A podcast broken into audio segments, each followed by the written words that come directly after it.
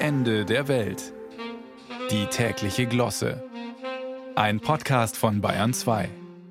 Täglich flattern uns die selbstlosen Angebote des Einzelhandels ins Haus. Zahl 2, nimm 3 oder so ähnlich. Die zeitgenössische Variante des alten Slogans im Dutzend billiger.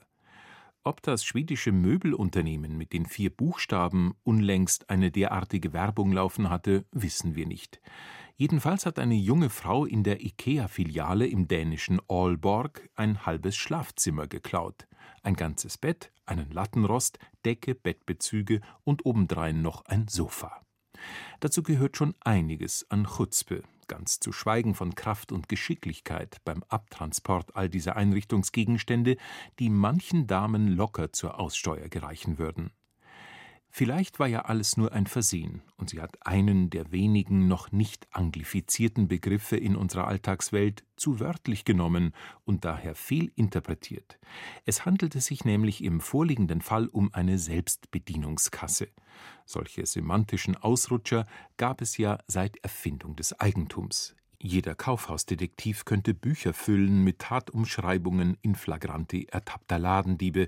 Im ersten Affekt dürfte vermutlich das Wort Missverständnis am häufigsten fallen. Und auch die internationale Rechtsgeschichte hat Kuriosa zu bieten. Denken wir nur an die Tennislegende Boris Becker, als der in einem Londoner Nobellokal zum vermeintlichen Opfer dessen wurde, was die Bildzeitung später Samenraub genannt hat.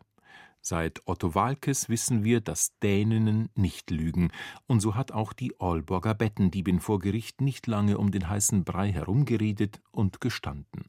An der Selbstbedienungskasse habe sie nur wenige Artikel eingegeben und bezahlt, bevor sie mit dem ganzen Warenbestand im Wert von rund 1500 Euro davonmarschiert ist. Zudem habe sie in einigen Hotels übernachtet ohne die Rechnung zu begleichen. Da sie zeitweise obdachlos war und fast kein Einkommen hat, fiel das Urteil milde aus. Neben den ausstehenden Möbel- und Hotelrechnungen muss die 22-Jährige ein Bußgeld von etwa 1000 Euro berappen. Doch wie hat man sie überhaupt geschnappt? Jeder TV-Kriminaler weiß, es ist ein schwerer Fehler, an den Tatort zurückzukehren.